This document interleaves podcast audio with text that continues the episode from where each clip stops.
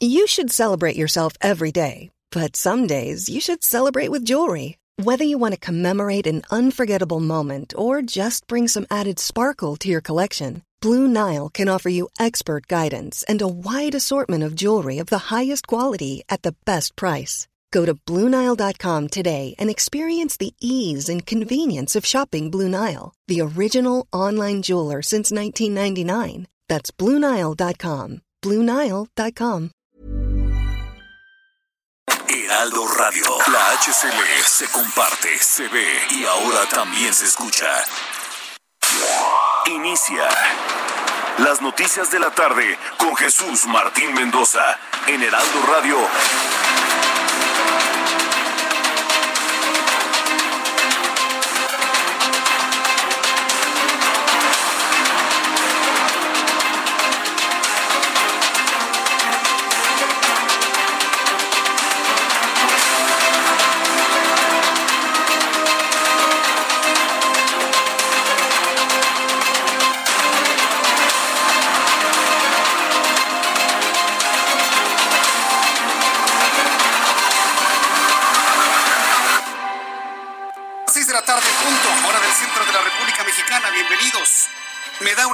Saludarle a través de los micrófonos del Heraldo Radio en toda la República Mexicana.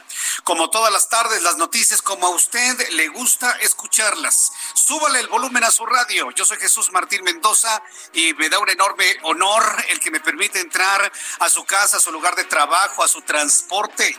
Gracias por estar con nosotros. Hemos tenido un cierre de semana bueno. Uno de los cierres de semana más graves en cuanto a crisis política que se llame. ¿Por qué le digo esto? Porque estamos exactamente en medio, usted y yo como ciudadanos. Usted y yo como ciudadanos estamos en medio de una guerra política, una guerra político-mediática. Ya es una guerra. El primer disparo, el primer misil fue el de López Obrador con las declaraciones de Emilio Lozoya en contra de la oposición. Y ayer en la noche conocimos la respuesta del otro lado mandando un obús destructivo en la imagen del presidente de la República al conocer las corrupciones de su hermano Pío López Obrador. Hoy todos tienen cola que les pisen. Y el presidente de la República lo único que hizo fue justificar que los dineros son muy poquitos los que recibió su hermano a comparación de los millones que se intercambiaron en tiempos de los priistas. Esa fue su justificación, pero vamos por partes increíble ocurrido. De lo último que se sabe de los videos que dio a conocer la plataforma digital del periodista Carlos Loret de Mola, lo que eh, se sabe hasta este momento es que Santiago Nieto, el titular de la Unidad de Inteligencia Financiera de la Secretaría de Hacienda, ha dado a conocer que iniciará una investigación contra Pío López Obrador. Van a iniciar una investigación contra David León Romero, ex titular de la Coordinación Nacional de Protección Civil, tras la difusión de unos videos donde se observa que David León entrega dinero a Pío López Obrador, hermano del presidente. Es verdaderamente un estallido de una bomba en la plena cara del presidente que no supo justificarlo el día de hoy en la mañana. Aseguraba que se trata de ¿qué? De donaciones del pueblo pues nada más faltó que David León llegara con Pío López Obrador a entregarle gallinas y puercos. Y mire, pues aquí también la, gallina ya puso, ¿no? Y pues don, don Venancio de la ranchería de tal, pues le está mandando estas docenas de huevos, ¿no? Pues nada más faltaba eso, ¿no? Pero el asunto es muy interesante, sobre todo porque estamos hablando de que han descubierto videos tanto de un lado como del otro. El presidente de la República, Andrés Manuel López Obrador, aseguró que el dinero que su hermano Pío recibió del ex coordinador nacional de protección civil, de acuerdo al video revelado, eran aportaciones de la gente, que la gente daba para fortalecer al movimiento de regeneración nacional y con esto conquistar la presidencia de la República. Pues será el sereno, ¿eh? Serán, serán, serán donaciones del pueblo, pero eran donaciones, es dinero completamente al margen de lo que establece la ley electoral. Esto pone en entredicho la misma afirmación del presidente, pone en entredicho la legitimidad de la campaña que él realizó por tener entradas de dinero no declaradas, por muy del pueblo que sean. Vamos a escuchar lo que dijo el presidente de la República esta mañana. Los recursos, como se habla en el video, utilizaban para la gasolina, para el apoyo de quienes trabajaban en la organización del movimiento. Y, como él mismo lo afirma, David León contribuía de esa manera, consiguiendo esos fondos hay que decirlo, David León Romero no era funcionario público, no era entidad del gobierno, era un asesor independiente, privado, ¿sí? En el que, bueno, pues finalmente él estaba pues, asesorando campañas electorales. Ya lo platicaremos porque, bueno, finalmente David León, que usted lo conoce, hemos platicado con él muchas ocasiones aquí en el Heraldo Radio, bueno, pues él ha informado que no va a tomar, no va a tomar de ninguna manera la responsabilidad que le había encargado el presidente de la República en la Secretaría de Salud para coordinar esta empresa de medicamentos. Entonces, esto es lo que ha trascendido hasta este momento. Han sido mencionados muchos. El exgobernador de Veracruz, Javier Duarte, dijo que los únicos Ferraris que conoce es Ramón Ferrari Patiño y Alfredo Ferrari Saavedra, entre otros. Aparte, este, ya saben, ¿no? El, señor este Javier Duarte con sus problemas emocionales.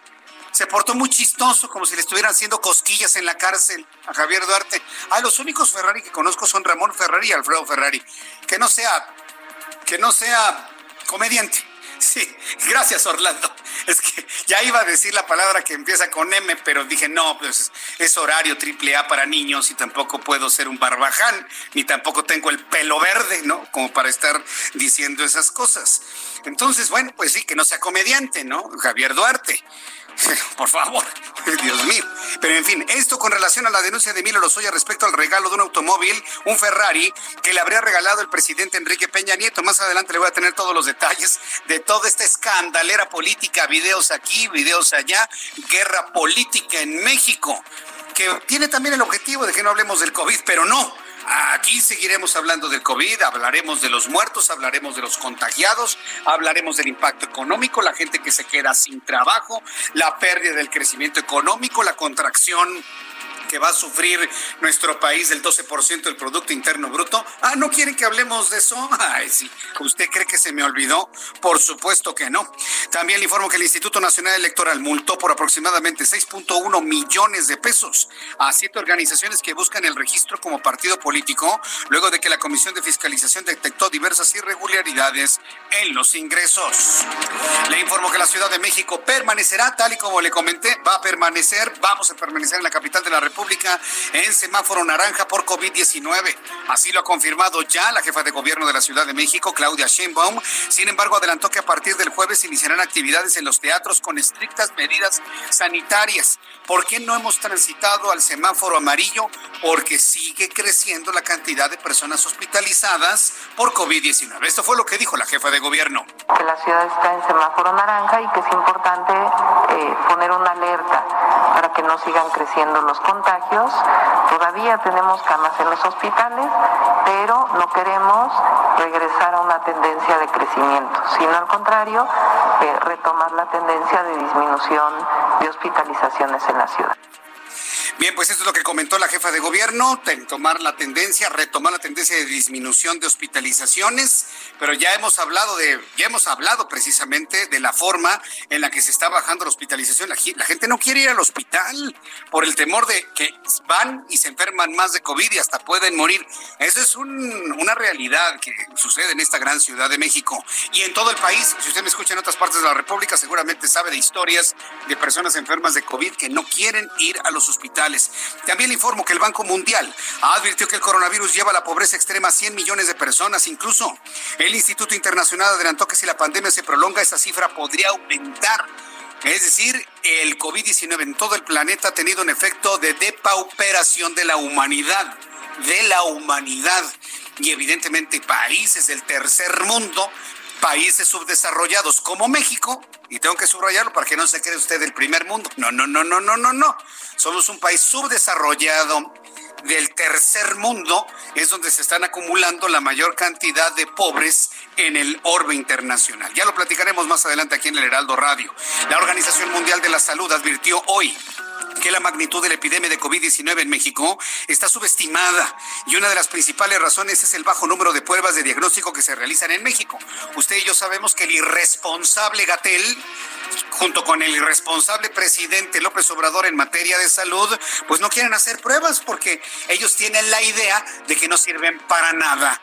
Hoy la Organización Mundial de la Salud le reprocha a México, al gobierno de México, que no está haciendo pruebas para poder tener con claridad el drama humanitario que se vive en este país.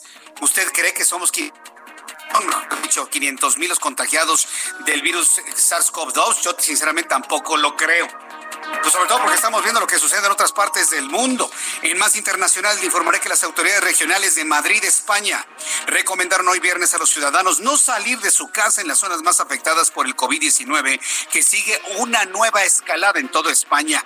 Se han registrado 3.650 nuevos contagios en tan solo un día, según los últimos datos oficiales. España está en un verdadero drama. España se abrió como lo está haciendo México. Y miren lo que le sucedió dos meses después de su apertura.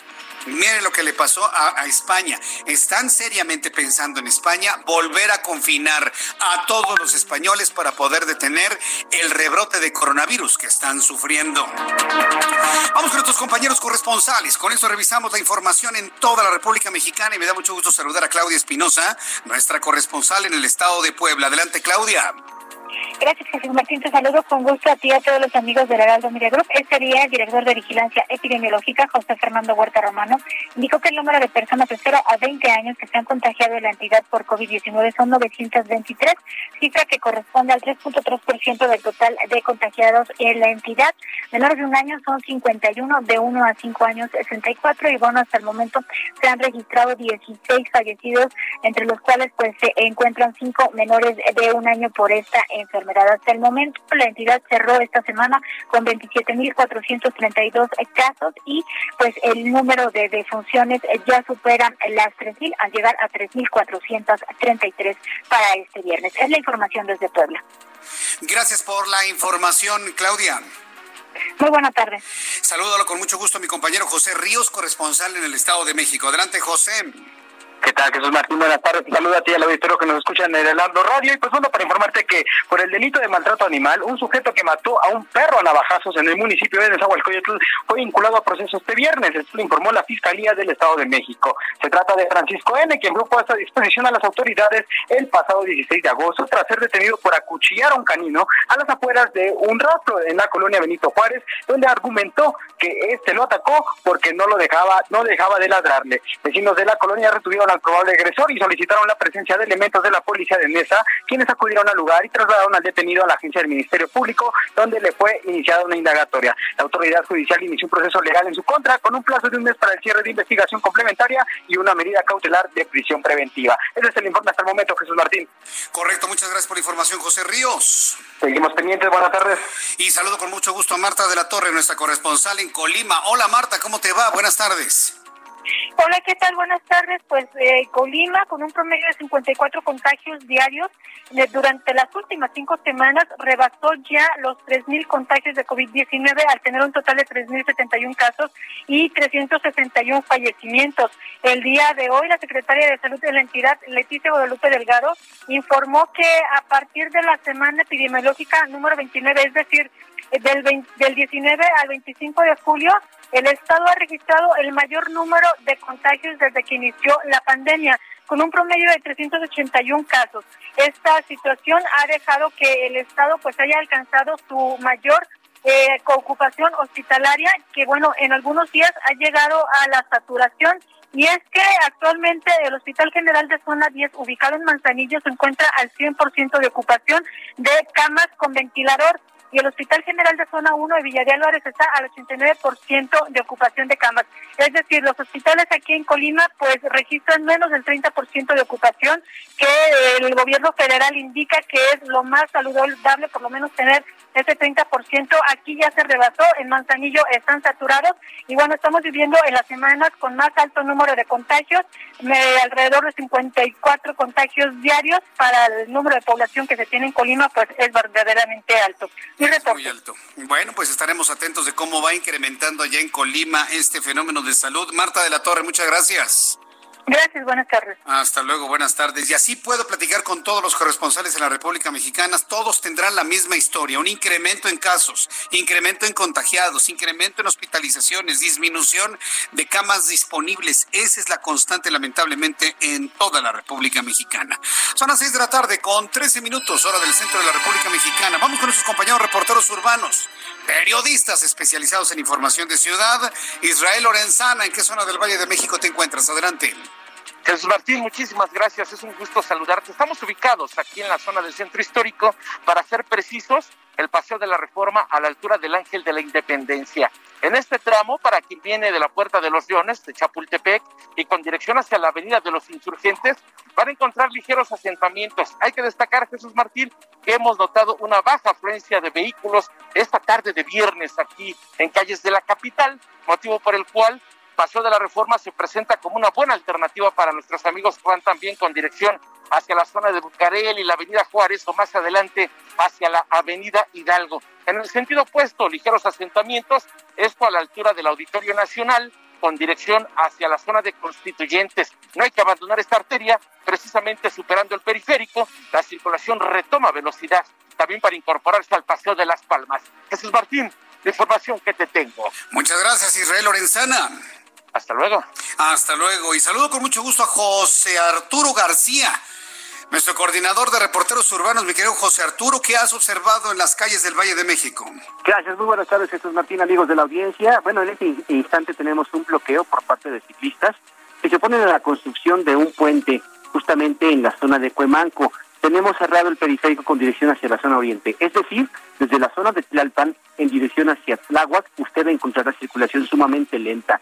Ya en este instante tenemos un operativo por parte de los elementos de la Secretaría de Seguridad Ciudadana, quienes están tratando de agilizar en materia de lo posible la vialidad, pero prácticamente es insuficiente. Se está desviándose hacia la zona de Xochimilco y también con dirección hacia Miramontes, la zona de los huesos, es una alternativa. Trate de evitar toda esta zona, también puede avanzar mediante la calzada Ermita Zapalapa para ir directamente hacia la zona oriente de la capital, aunque un poco más distante, perdón. Así que tómelo muy en consideración porque los problemas son, como les repito, por este bloqueo de ciclistas que el día de hoy están afectando a terceros y por supuesto también la ecología, vaya eh, el punto Jesús Martín, porque ellos están en contra de que este puente peatonal va a afectar precisamente la ecología, pero esta repercusión también tiene mucho que decir.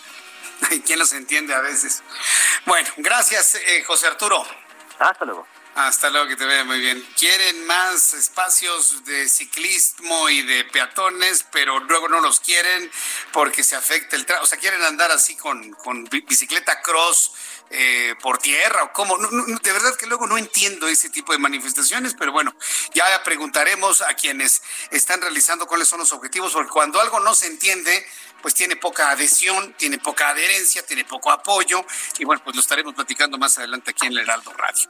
Esto es un resumen de todo lo importante que tenemos a esta hora de la tarde. Como ves, un viernes que parece el lunes. Pero vaya cantidad de información. Ya estoy recibiendo todos sus comentarios sobre el asunto de los videos donde se implica a Pío López Obrador recibiendo sus lanas. Y, hay un hay un audio en donde dice, aquí está todo anotado, ¿eh? Aquí está, es como la Biblia, es como la Biblia. Aquí, entonces me debes 30, ¿verdad? Me debes 30. Y así, así en ese tono que eso no puede ser. De verdad que no, no, no puede ser. El caso es que, bueno, ya platicaremos de eso, sus opiniones. Les invito a que me las envíen a través de mi cuenta de Twitter, arroba Jesús Martín MX, en todas las plataformas del Heraldo Media Group, Heraldo de México, eh, a través de Twitter, a través de Facebook, en mi canal de YouTube, Jesús Martín MX, en donde tenemos esta retroalimentación para que me diga usted qué opina del nuevo escándalo mediático que tenemos ahora aquí en la puerta. Y mientras usted me escribe, ¿qué es lo que sucedía un día como hoy, 21 de agosto, en México, el mundo y la historia? Abraham Arreola.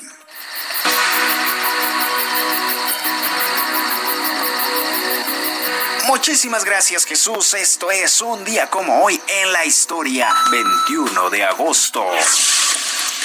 1911, Sacre Bleu, ocurre el robo en el Museo del Louvre del famoso cuadro de la Mona Lisa, pero fue recuperado dos años después, ¿eh? Calma, calma. 1959, Hawái se convierte en el estado número 50 de los Estados Unidos de América.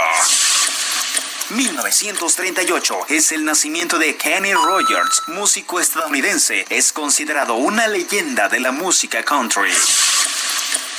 2015 fallece Daniel Rabinovich, un gran cómico argentino, uno de los fundadores de la agrupación de instrumentos informales, La Luthier. Mientras tanto, en México, en 1842, muere Leona Vicario, heroína de la independencia, quien apoyó la lucha aportando todo su dinero para la causa. Literal, toda su fortuna, la marmaja se dejó caer. Y justamente por eso, a ella se le apoda la madre de la patria, ya que estuvo fuerte durante toda la lucha y nunca se rindió, ni mucho menos se ocultó. 1944 se promulga la Ley de Emergencia para la Campaña Nacional contra el Analfabetismo. 1994, Ernesto Cedillo gana las elecciones presidenciales. 2019 celebramos el primer aniversario de la trágica muerte del rebelde del acordeón, Celso Piña, que falleció a la edad de 66 años. Y hoy es el día de conmemoración y homenaje a las víctimas del terrorismo. Amigos, esto es un día como hoy en la historia. Muchas gracias, Abraham Arreola. Hoy sí nutrido también este viernes 21 de agosto. Yo quiero agradecer mucho a las personas que me están escribiendo, que nos están siguiendo y vamos de lleno con toda la información del Servicio Meteorológico Nacional. Vamos a revisar las condiciones que habrán de prevalecer durante las próximas horas. Mire que parece que nos va a dar tregua la lluvia en el centro del país. No se ven nubarrones que nos anuncien lluvia por lo menos en las próximas dos horas. Pero bueno, no hay, me dicen que hasta hay un solazo para esta hora de la tarde es hasta extraño, ¿no? Eh, sobre todo porque estamos en la temporada de lluvias. El alertamiento meteorológico, si usted lo puede ver a través de YouTube, es de color naranja. El Servicio Meteorológico Nacional considera que las condiciones del tiempo nos están dando una tregua en materia de, de lluvia. Sin embargo, ya podemos hablar de la depresión tropical número 14 canales de baja presión, una tormenta tropical que es Genevieve, ya dejó de ser huracán, regresó a su condición de tormenta tropical. No por ello menos peligroso no por ello menos peligroso y además lluvias intensas en Oaxaca, Chiapas, Yucatán y Quintana Roo. Temperaturas en algunas partes de la República Mexicana que alcanzarán hasta los 45 grados Celsius. Dice el meteorológico que Geneví continuará su desplazamiento paralelo a la costa del occidental de Baja California Sur y mantendrá probabilidad de lluvias puntuales a fuertes con rachas de hasta 80 kilómetros por hora, oleajes hasta de 5 metros de altura en, eh, en, las playas de Baja California y Baja California Sur. Canales de baja presión, divergencia atmosférica, depresión tropical número 14, tormenta tropical, esto en el lado del Pacífico, bueno, del Caribe, del Caribe mexicano. Esto es lo que está observando el Servicio Meteorológico Nacional, por lo que seguramente no habrá un gran problema de lluvia que tengamos de manera próxima en el centro del país. Por lo tanto, pronóstico del tiempo para la siguiente horas, amigos que nos escuchan en Monterrey, Nuevo León. Me da mucho gusto saludarlos a través del 90.1 de FM. Allá la temperatura en este momento en Monterrey está en 27 grados. Habrá una mínima de 19 y la máxima para mañana alcanzará los 30 grados Celsius. Amigos de Guadalajara, Jalisco, nubladito con lluvia por la tarde, ya entrada la noche, temperatura en estos momentos 25, la mínima estará en 17 y la máxima para el día de mañana en 29 grados. Y aquí en la capital de la República, el termómetro rico, 22 grados, muy cómoda la temperatura a esta hora de la tarde. La mínima pronosticada mañana al amanecer estará en 12 grados y la máxima para mañana, 26 grados Celsius.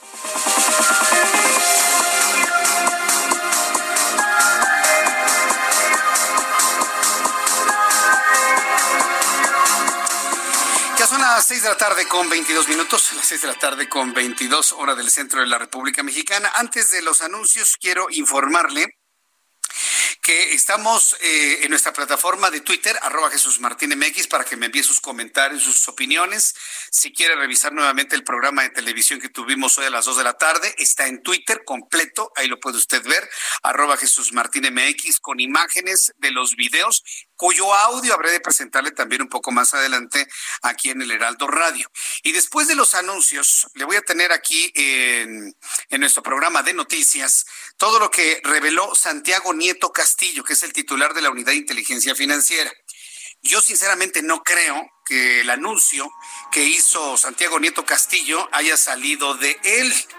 O sea, él puede investigar muchas cosas, pero estoy completamente convencido que ha sido una petición del presidente de la República a Santiago Urieta, ¿sabes qué? Investígate a mi hermano, investiga a David León y saquen una explicación a la opinión pública. Punto.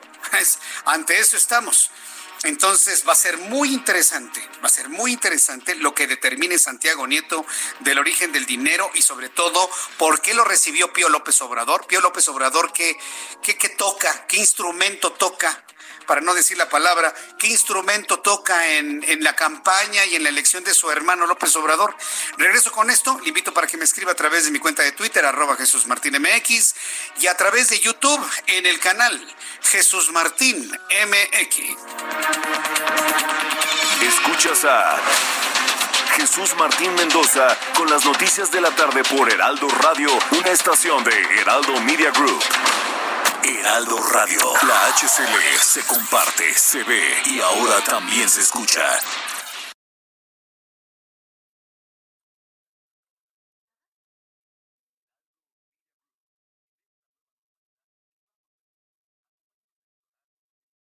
Heraldo Radio. La HCL se comparte, se ve y ahora también se escucha. Escucha las noticias de la tarde con Jesús Martín Mendoza. Regresamos.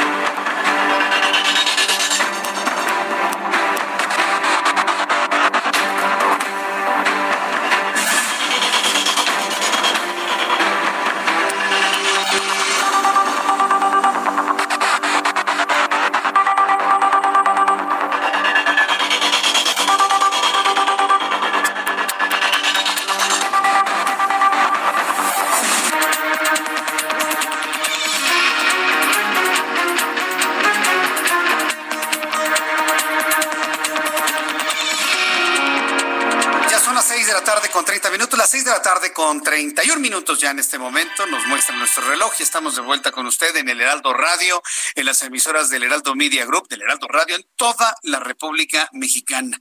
Hay todo tipo de comentarios a lo que se conoció ayer. Seguramente usted ya lo escuchó en los eh, programas informativos del Heraldo, inclusive conmigo a las 2 de la tarde, pero sí rápidamente. Ayer a las 8 de la noche, la plataforma Latinus, porque hay que dar también crédito a quien hizo el trabajo, y a quien está exponiendo hasta la vida, ¿eh? Ojo con lo que le estoy diciendo. Hay que darle crédito hasta los que están exponiendo la vida con esto, ¿eh? Porque esta guerra mediática entre los que están en el poder, ambicionando tener poder, y los que quieren recuperarlo, es una, es una guerra que puede dejar hasta ciertos saltos que yo espero que no ocurran, ¿eh? Pero bueno, yo desde hoy, hoy 21 de agosto, lo comento, para que luego me digan, ay, ¿Cómo crees? No, sí, sí, sí, no, espéreme, por menos, por menos suceden las cosas. Entonces, ayer a las 8 de la noche, la plataforma Latinus y en la parte que le corresponde al periodista Carlos Loret de Mola, se da a conocer una reflexión en torno a la corrupción, que me parece pues muy atinada, finalmente en coincidencia con quienes hemos visto el tema de la corrupción muy claro para rematar que también López Obrador debe cuidar y combatir la corrupción presente, no nada más la pasada, sino la presente y la de su propio hermano Pío López Obrador. Y lanzan un reportaje en donde aparecen tres videos, dos videos y un audio. Un video en un restaurante, un video en la casa de Pío López Obrador y otro, un audio, quién sabe dónde estaban, en donde están poniéndose de acuerdo para la entrega de dinero. Esto ha provocado una verdadera revuelta mediática en todo el país. Y le puedo asegurar, le puedo decir en este momento que es la peor crisis política que ha vivido el presidente. Y yo no dudaría que los números alegres que un eh, una persona que hace encuestas, un encuestólogo ya, por cierto, con una credibilidad completamente mermada, minada e inexistente, que hablaba de que ya había recuperado eh, popularidad López Obrador, todo eso se ha venido abajo en las últimas horas.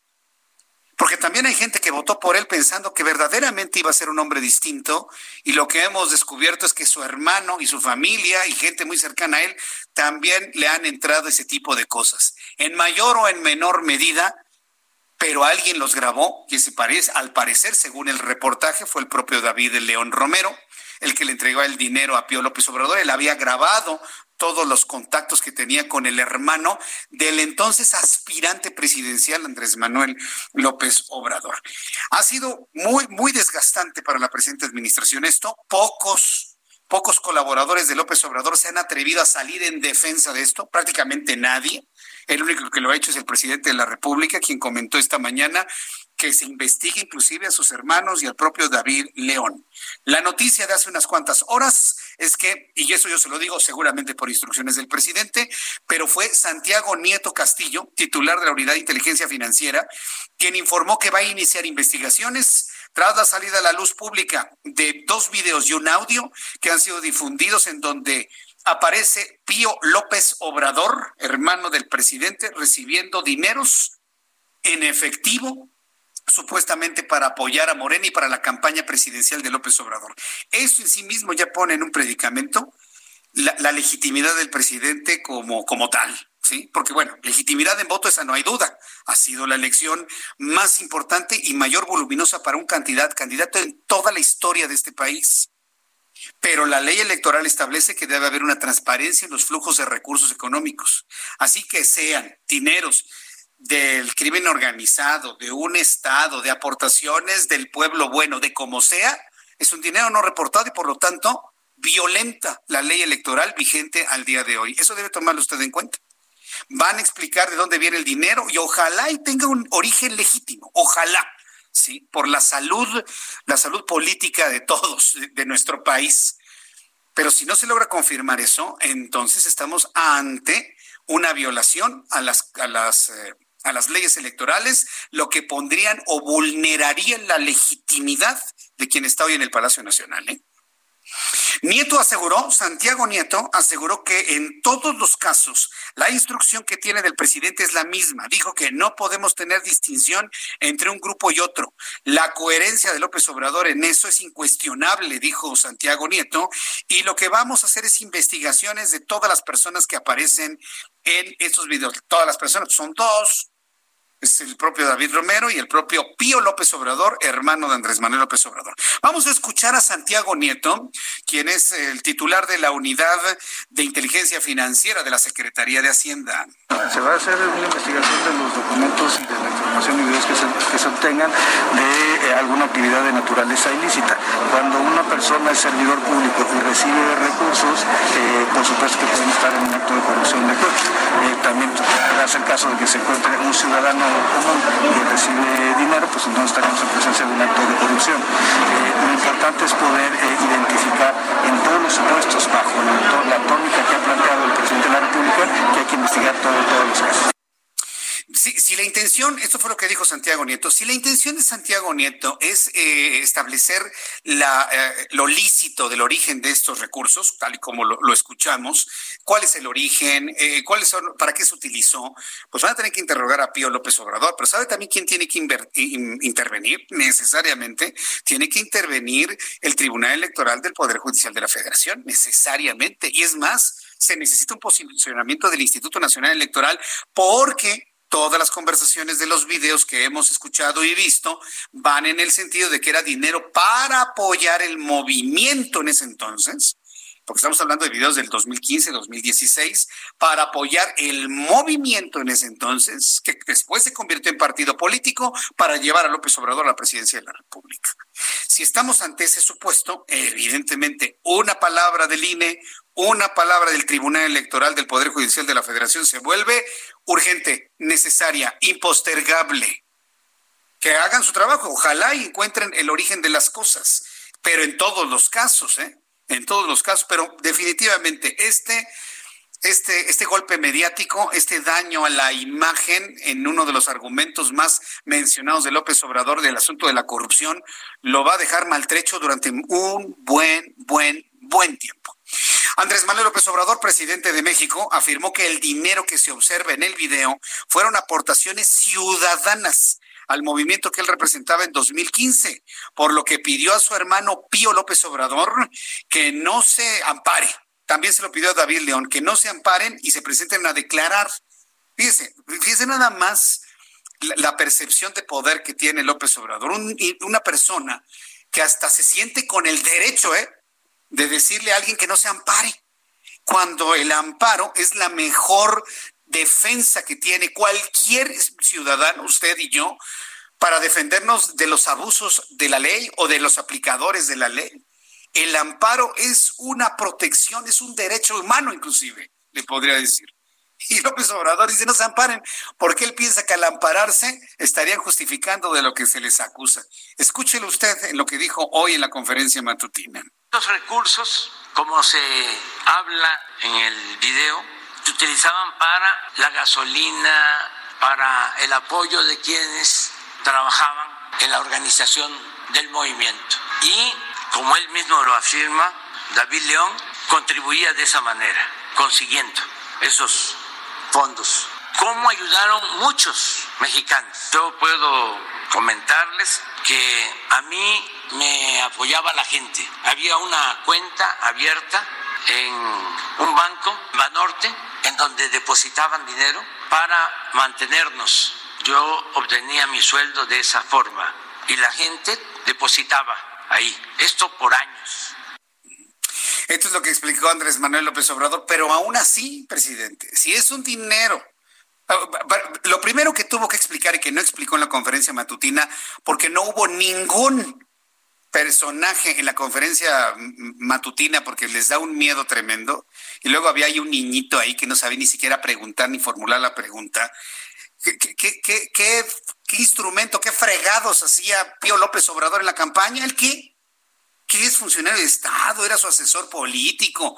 O sea, en pocas palabras, ¿verdaderamente ese dinero llegó a Morena? ¿Verdaderamente esos dineros llegaron a la campaña de López Obrador? ¿No se los habrá quedado su hermano? O sea, ni siquiera eso sabemos. Es decir, falta muchísimo por saber.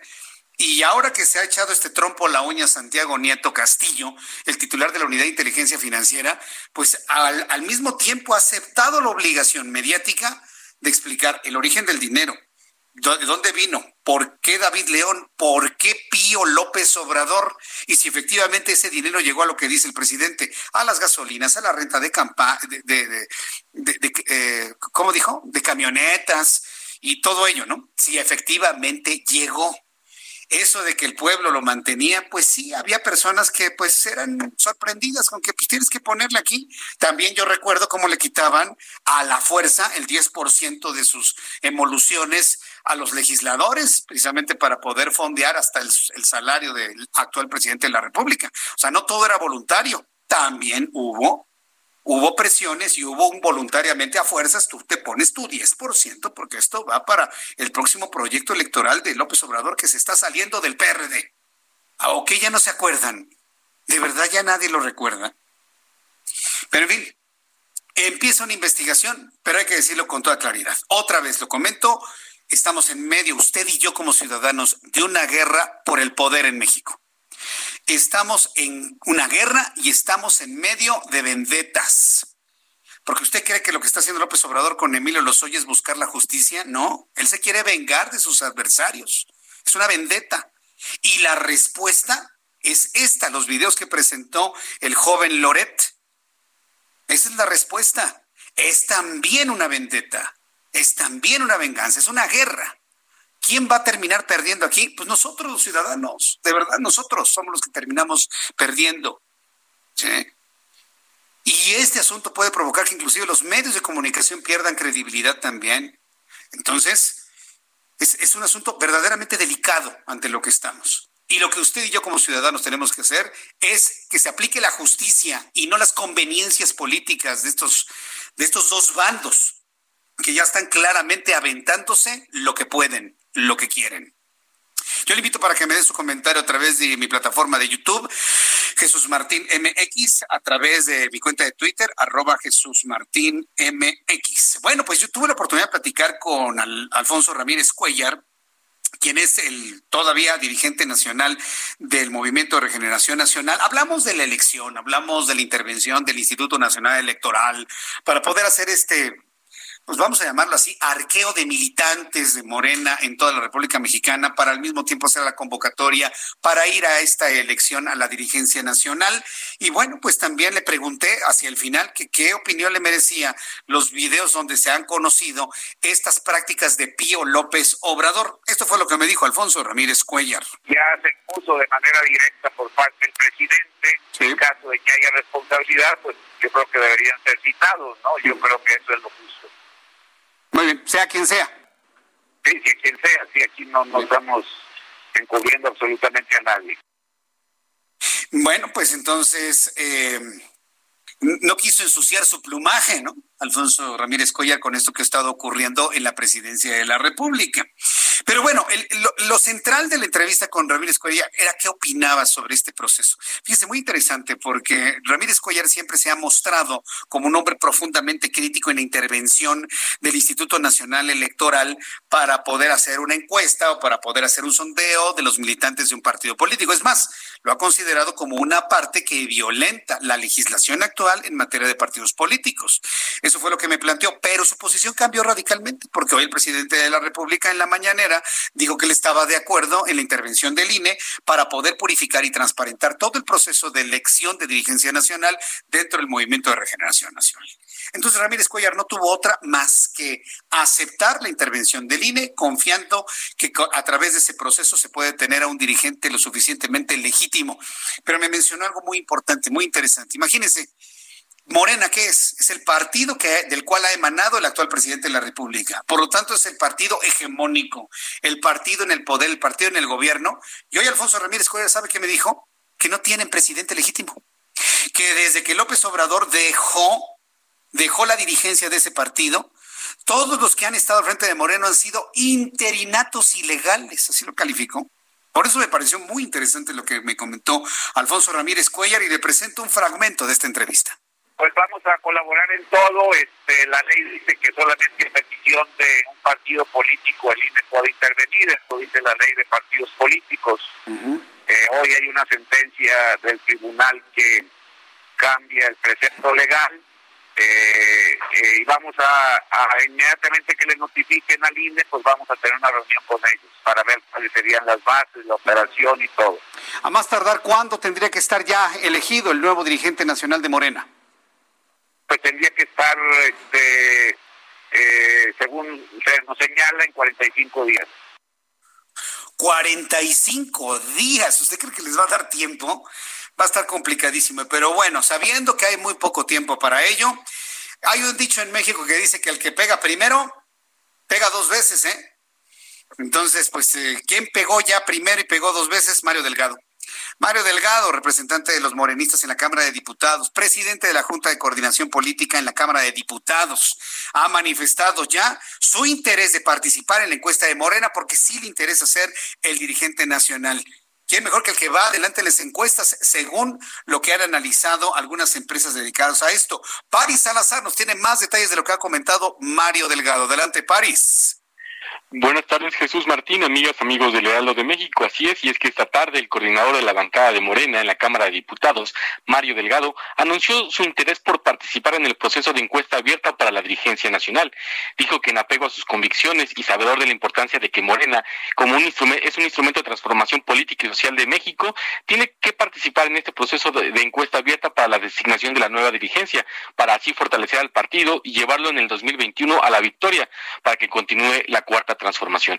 Y es que en un video difundido en redes sociales, el legislador de Morena afirmó que se debe seguir la recomendación que hizo el presidente Andrés Manuel López Obrador hace un año de realizar una encuesta abierta a los militantes y simpatizantes del partido. Afirmó que él ha participado en distintas encuestas y conoce su efectividad, por lo que esta encuesta ayudará a fortalecer y dar legitimidad a la dirigencia nacional, pero además a sumar amplios sectores de la sociedad que creen en este proyecto de la cuarta transformación. Y es que hay que recordar que ayer el Tribunal Electoral ordenó al INE organizar esta encuesta en Morena para renovar la dirigencia y como bien decías, tienen 45 días para organizarla. Y hace unos minutos el, el dirigente nacional de Morena, Ramírez Cuellar, en esta asamblea eh, de militantes, anunció que habrá toda la cooperación de parte de Morena y de su dirigencia para que se organice esta, esta encuesta en los próximos 45 días. Esta es la información, Jesús Martín. Correcto, muchas gracias por la información, París. Buenas tardes. Hasta luego, muy buenas tardes. hay que decirlo como es, ¿no? Está planchadísimo para Mario Delgado, ¿eh? Está planchado para Mario Delgado. Yo en lo personal pienso que va en caballo de Hacienda. Un Mario Delgado que hoy lo vamos a podría ser el próximo dirigente que esté al frente de la elección más importante que hemos vivido en el, el próximo año, como, como elección intermedia, por supuesto y vamos a ver qué pasa hacia el año 2024. Por lo pronto yo estoy seguro que, Mario Delgado va a ser el que va a quedar. Me, extrañaría mucho que se encumbrara una Berta Luján, ¿no? O, que repitiera Jacob Polemski, o que alcanzara Alejandro Rojas Díaz Durán, que debo decirle, a lo mejor Alejandro Rojas Díaz Durán no alcanza a ser el dirigente nacional de Morena, pero hizo el suficiente ruido para ir a este proceso democratizador en la elección del dirigente nacional. Ay, sí, para que vean, no le vamos a escatimar su trabajo así de piedra, piedra, piedra, Alejandro Rojas, de decir esto no nos conviene, esto no, esto sí, esto no, esto aquello. Finalmente se mediatizó, se volvió viral y bueno, pues ahí están finalmente ya las decisiones para la dirigencia nacional de este partido político. Y bueno, de Alfonso Ramírez Cuellar, bueno, pues este, pues que disfrute ahorita, ¿no? Que es el dirigente interino, ¿no?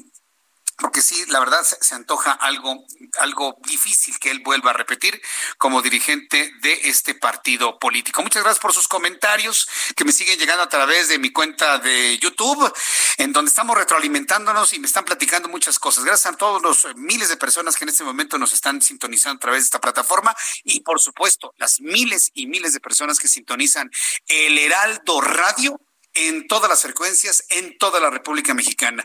Gracias a ustedes estamos consolidados como de los mejores programas informativos a esta hora de la tarde. Y yo le podría decir el mejor programa de noticias a esta hora de la tarde. Le voy a decir por qué. Porque ¿sabe quién lo hace mejor? Lo hacen mejor ustedes, nuestro público. Un público muy, muy intenso, muy conocedor, muy leído, muy exigente. Y créanme que yo soy muy consciente de esa exigencia y trabajamos siempre para que usted esté muy satisfecho del trabajo que le presentamos a esta hora de la tarde. Me dice Hugo Chávez, buenas tardes Jesús Martín, te saludo con gusto. Mi hermano, diga lo que diga López Obrador, de su hermano de nada le valdrá y más claro ni el agua. El único beneficiado es López Obrador. No, pues es, previsible, ¿no? El presidente va a defender a su hermano, va a defender a los suyos, aunque no tiene muy buena relación con algunos de sus hermanos, incluido Pío. Esto lo sabemos desde que era jefe de gobierno. se conocieron varios trabajos, se conocieron periodísticos de investigación donde su familia se quejaba de él, de López Obrador. Entonces su relación familiar no es tan sólida que digamos, ¿no? Lucho CMX, primer eh, Chairo de la tarde bloqueado. Ay, Lucho, tampoco te pelees, ¿no? Tampoco te pelees, finalmente pues, eh, el sol nace para todos, ¿no? Dice Rubens, el dinero del video de Pío es del gobierno del estado de Chiapas. Eso es lo que va, va a investigar Santiago Nieto. Sí, yo, yo creo, yo creo que sería muy aventurado, desde mi punto de vista, decir de dónde viene. Sí, porque imagínense, es, como si yo le dijera de dónde sacó el dinero Emilio Lozoya, ¿no? Para comprar agronitrogenados, ¿sí? Entonces, tiene que intervenir ahí toda una investigación para poder determinar cuál, cuál es el caso. Pero mire, créame que el origen es lo que menos le importaba a Pío López Obrador, sobre todo si vemos cómo, cómo agarraban los fajos, ¿no? No, hombre es lo que menos, finalmente es lo que menos le importaba, ¿no? ¿Cuál, ¿Cuál era el origen? Pero, pero, por eso le digo, yo creo que el anuncio que ha hecho Santiago Nieto lo, lo, lo compromete a una información muy completa de todo lo que todo lo que sucedió antes, durante y después. Y lo más importante, el día de hoy dónde está ese dinero, sea poco, sea mucho, sea más o menos, venga en maletas o venga en portafolios, porque también López Obrador ha dicho eso, no, hombre, lo de René no, era un portafolio, ahora acá son maletas, dice, bueno, pues entonces, y son justificaciones del señor que está administrando el país allá en Palacio Nacional. Sí, ha de ser, han de estar viviendo momentos muy, muy complicados. Dice Iván Salas, ay, nuestro querido amigo, yo lo considero amigo, pero a veces nos desesperas, Iván, ¿eh? con tus comentarios.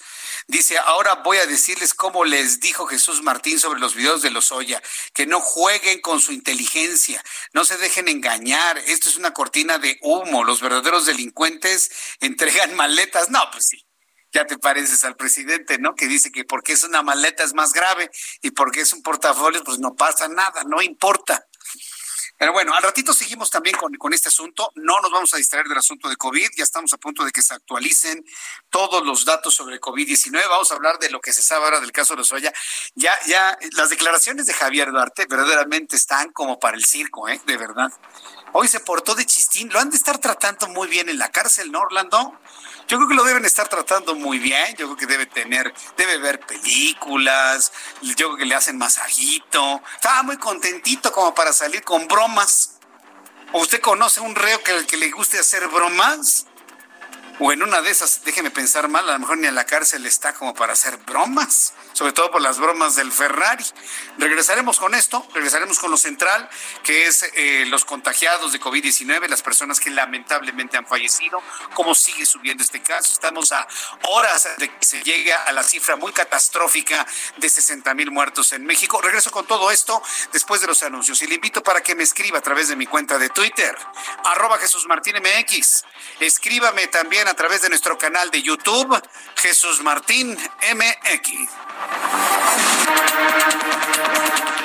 Escuchas a Jesús Martín Mendoza con las noticias de la tarde por Heraldo Radio, una estación de Heraldo Media Group. Heraldo Radio, la HCL se comparte, se ve y ahora también se escucha.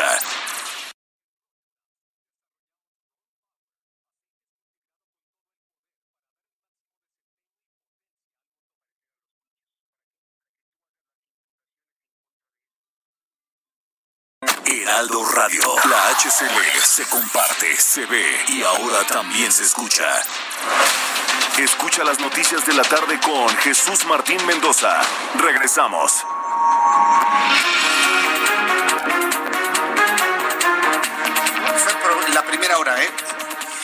Estas son las noticias en resumen cuando ya son las 7 de la noche en punto, hora del centro de la República Mexicana. Escucha usted el Heraldo Radio en toda la República Mexicana.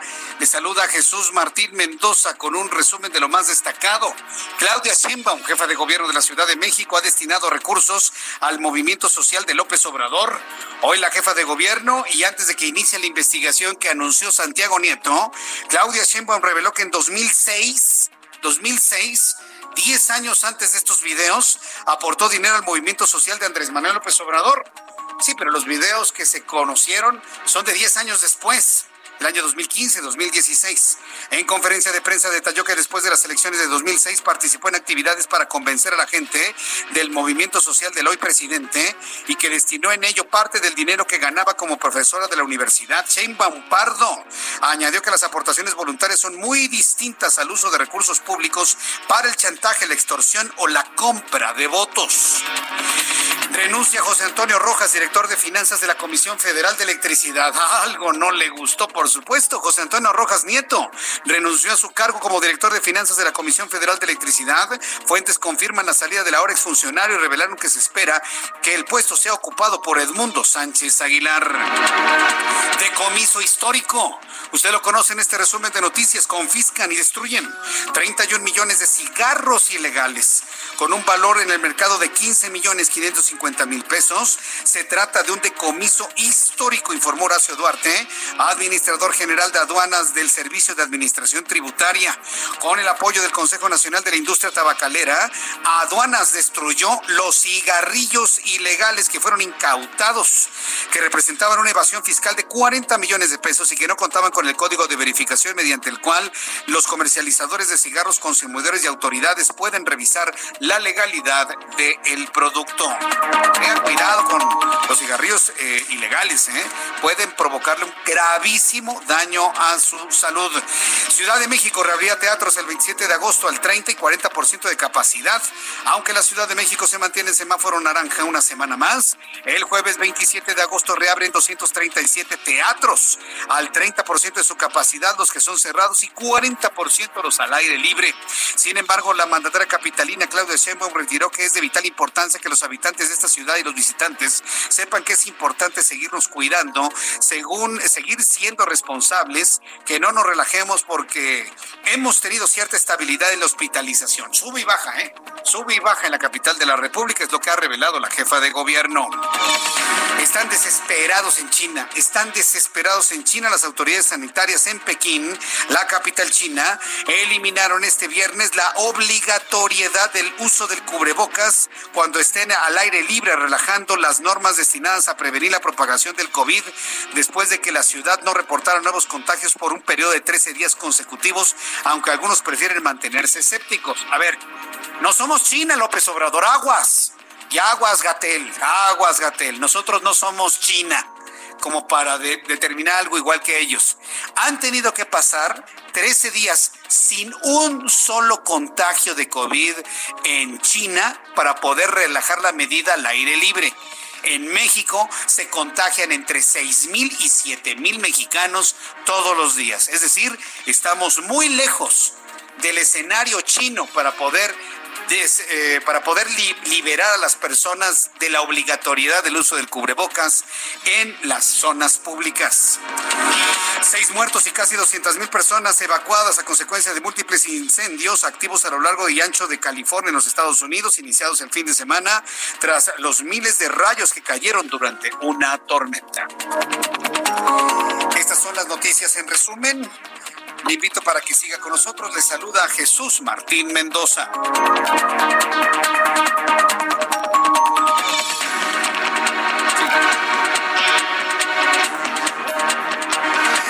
Bien, pues hasta aquí nuestro resumen. Ya son las 7.3, las 7.3 horas del centro de la República Mexicana. Continuamos con la información aquí en el Heraldo y vamos con nuestros compañeros reporteros urbanos, porque mire, hay mucha información un viernes que por cierto está lleno de tránsito en algunos puntos del Valle de México. Israel Lorenzana, ¿en dónde te ubicas? Adelante.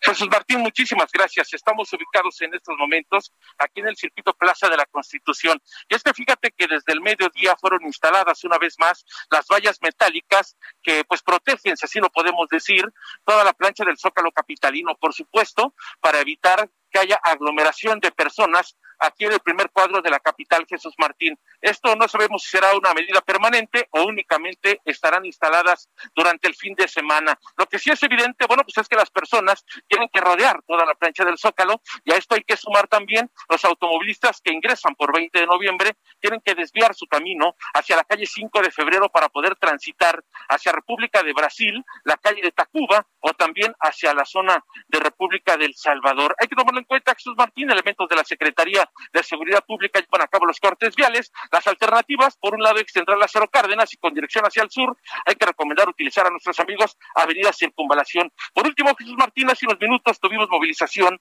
por parte de los servicios de emergencia en Churubusco y Periférico. Esto es parte de la alcaldía Venustiano Carranza, a la altura de la Alameda, y es que encontraron un reptil, un pitón, Jesús Martín, de eh, pues presuntamente abandonado de aproximadamente dos metros. El personal de la Secretaría de Seguridad Ciudadana que se hace cargo precisamente del sector animal, pues ya en estos momentos lo ha recuperado y lo trasladan precisamente a su base para que sea checado por un veterinario. Pues Jesús Martín, vaya susto que se llevaron las personas exactamente en Churubusco y Periférico. Es la información que te tengo. Qué barbaridad. Bueno, pues gracias por la información, Israel. Que tengas muy buena tarde.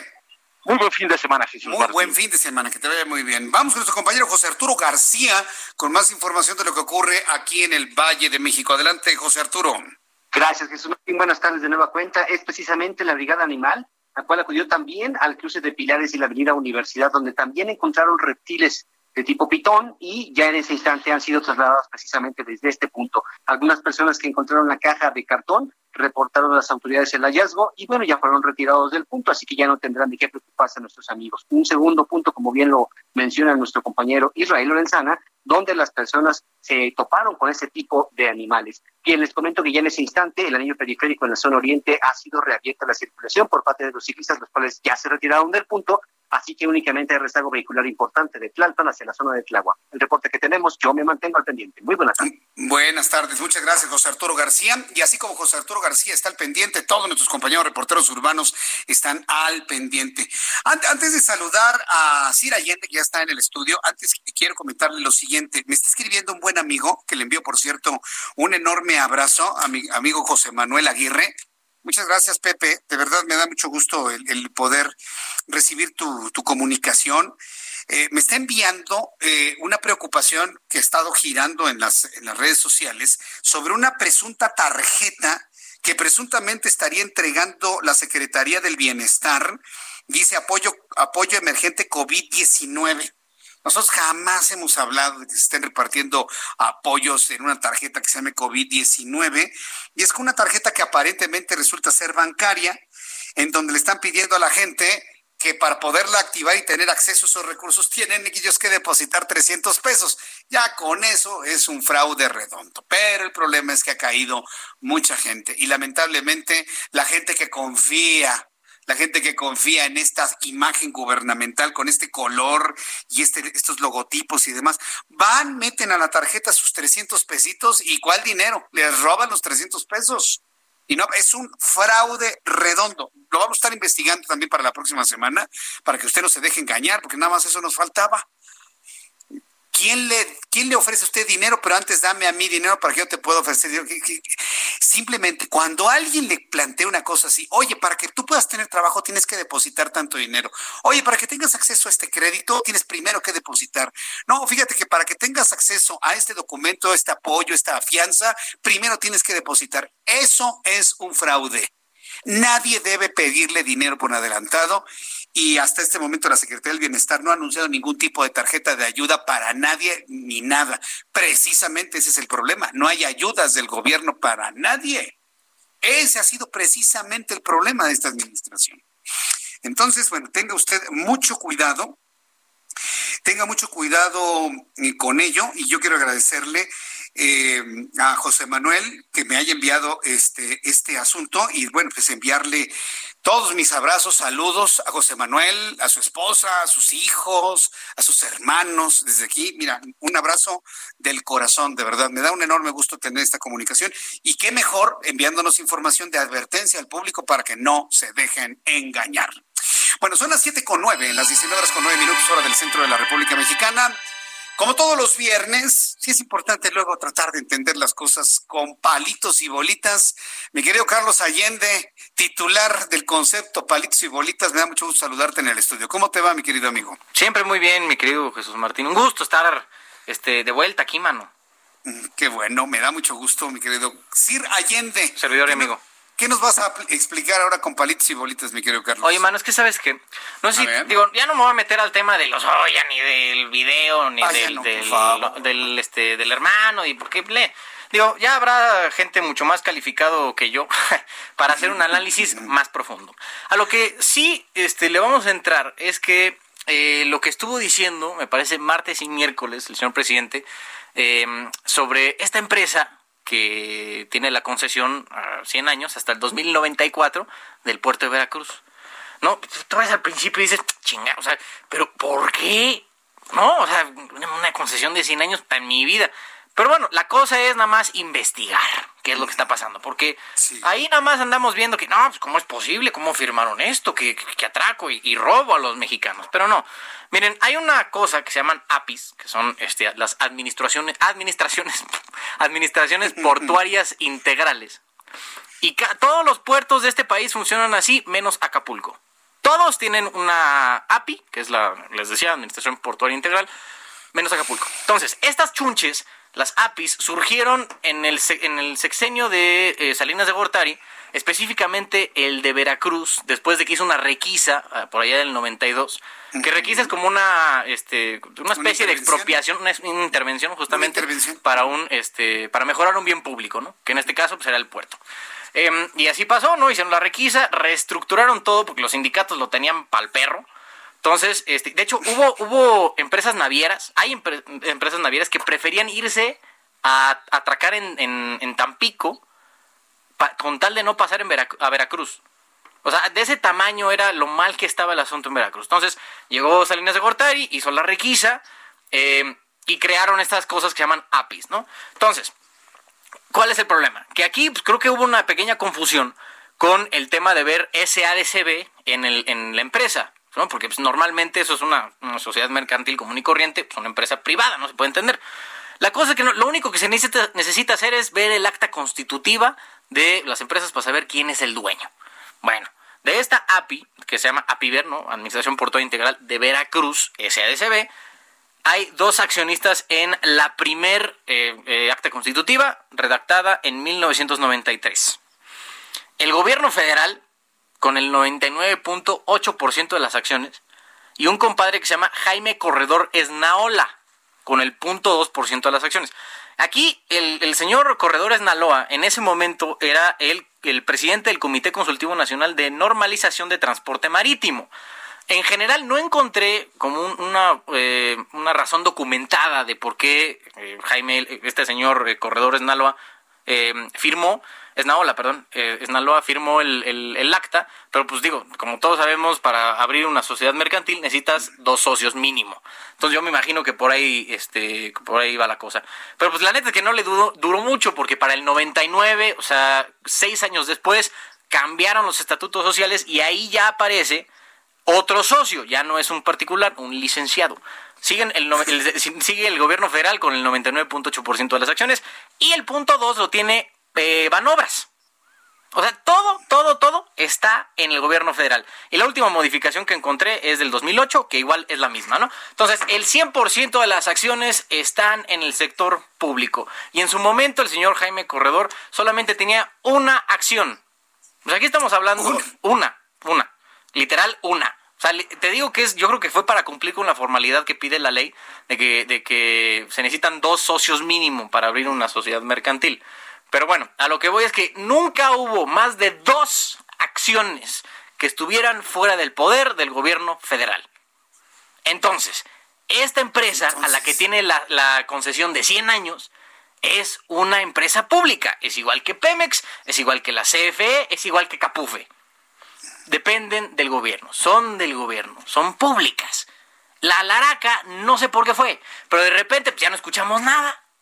No, ya ni lo, ya no lo volvió a mencionar. Yo me imagino que porque se dio cuenta y por fin le explicaron con palitos y bolitas cómo estaba el asunto. Porque al final, pues, eh, andar reclamando de que no, pues que esto es privado, es, es, un, es un sinsentido absoluto.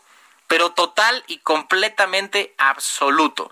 Pero bueno, al final, pues sí queda como la duda de por qué renovaron el, en 2018 la concesión que todavía le faltaba 26 años para, para pues, caducar, ¿no? Pero bueno, digo, al finalmente el, gobierno federal tiene que cumplir esa formalidad de, concesionarle el puerto a esta empresa, aunque sea suya, porque pues, pues, pues, literalmente es un formalismo legal, ¿no? Pero pues tiene que hacerse, y eso es lo que creo que, que pues, provocó un poco de confusión dos días seguidos. Y es lo que yo no puedo creer, O sea, que en, que en, el, que en el gabinete no haya nadie. O sea, yo pude hacerlo y me tardé cinco horas, ¿no? En armar toda la historia, encontrar el acta constitutiva, ver que decía gobierno federal, ¿no? En los socios mayoritarios. Y yo no, entiendo por qué. O, el gabinete no saben investigar, o no tienen los eh, shorts bien puestos para decirle los pantalones yo lo que pienso es que no saben investigar y por lo tanto no trabajan y pagar a la gente que no trabaja es una forma de corrupción. Yo lo he sostenido desde hace mucho tiempo porque es más, te vamos a contratar, yo creo, a ti en el gobierno federal para que gracias. nos ayudes no, con bien. No, ¿Estás bien? Estoy bien. No, Muchas gracias. No puedes ganar más que el presidente. No, pues ¿eh? por eso, mano. No, pues, ¿qué, ¿qué pasó? Ay, míralo, nada. No, pues... Ay, humildemente. pues, ¿qué pasó? ¿Por qué? ¿Por qué me limitan, manu? ¿Por qué? No, y la neta, para tanta... Cuatro o cinco veces más que el presidente. Sí, por supuesto, ¿no? Y, con tanta cosa que me, que me vienen aquí y... Sí. Pero bueno, ya no hablemos de, cosas tan, tan banales y vacías y huecas. Como es el dinero. Eh, como es, el, dinero maldito. El por eso cochino dinero. ¿Ya viste la guerrita que se traen con sus videos, eh, los dos sí, no, pues es que andan ahí ya aventa son guerritas de caca, ya, o sea, de verdad ya, ya parecen simios. ¿No? Así, ¡eh! Pero bueno, ya veremos en qué. Por lo pronto, nosotros la estamos pasando en grande, ¿no? Pues como nadie aquí tiene. ¿Aceptaste sobornos para la reforma, este Orlando? ¿No? ¿Tú, ¿Aceptaste sobornos para la reforma hablando? Estoy aquí haciendo este sondeo, pero no, Pues estamos todos tranquilos, entonces... Dice que ni lo metas. ni menciones mi nombre, ¿qué te va a pasar? No, te podemos dar derecho a réplica, no pasa nada.